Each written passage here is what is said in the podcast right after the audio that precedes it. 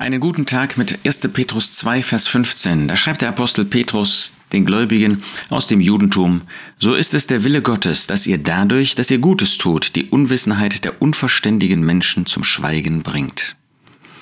Es ist wunderbar, dass uns Gottes Wille in seinem Wort offenbart worden ist.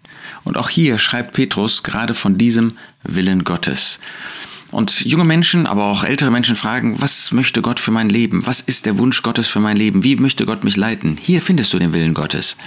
Der Wille Gottes ist, ganz grundsätzlich uns in seinem Wort offenbart. Und natürlich darfst du beten äh, zu dem Herrn, dass er dir für deine konkreten Lebensumstände seinen Willen zeigt. Aber sieh dein Leben nicht so an als eine Aufeinanderfolge von irgendwelchen Punkten, wo du eins nach dem anderen irgendwie abarbeiten musst, wo Gott dir eins nach dem anderen jetzt gibt und dann musst du das tun und wenn du das getan hast, dann wirst du gesegnet.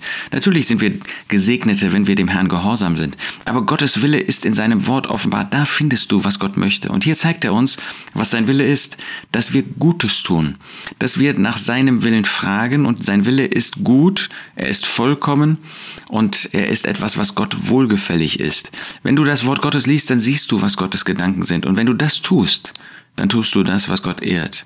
Und eines ist, dass wir Gutes tun, dass wir nicht uns selbst suchen, dass wir nicht uns selbst in den Mittelpunkt stellen, dass wir nicht uns selbst vor die Menschen stellen, sondern dass wir das tun, was zum Guten für die Menschen ist, für die Gläubigen, dass wir sie segnen, dass wir für sie beten, dass wir für sie da sind, für deine Familie. Gott hat dir vielleicht eine Familie gegeben, dass du Zeit investierst für deine Familie, für deinen Ehepartner, für deine Kinder, auch für deine Eltern, dass wir Gutes tun.